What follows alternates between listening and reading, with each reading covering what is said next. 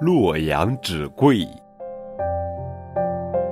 西晋时有个人叫左思，他小时候呀长得貌不惊人，说话结巴，反应也有些迟钝，一副痴痴呆呆的样子。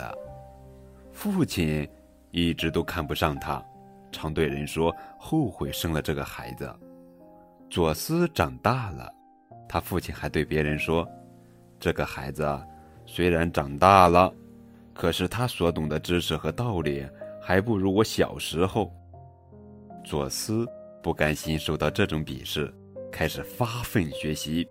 当他读班固的《两都赋》和张衡的《两京赋》时，虽然很佩服文章宏大的气魄、华丽的文辞，可是他看出了其中虚而不实的弊病。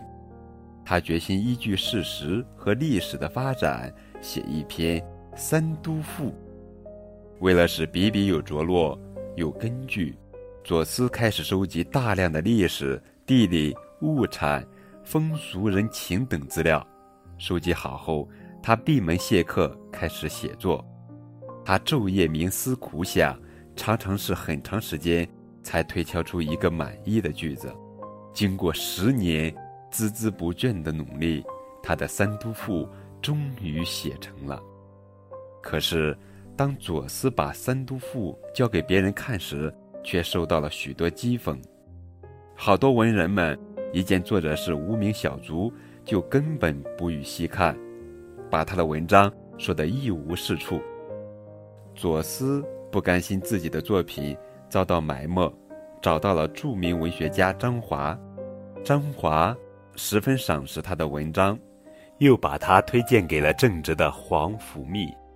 皇甫谧也非常喜欢《三都赋》，还请来著作郎张载和朱中书郎刘奎为《三都赋》分别作注。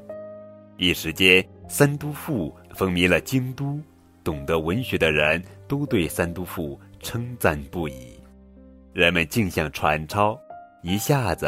使洛阳的纸啊贵了好几倍，后来竟销售一空，不少人只好到外地去买纸，抄袭这篇千古名赋。这就是今天的故事，洛阳纸贵。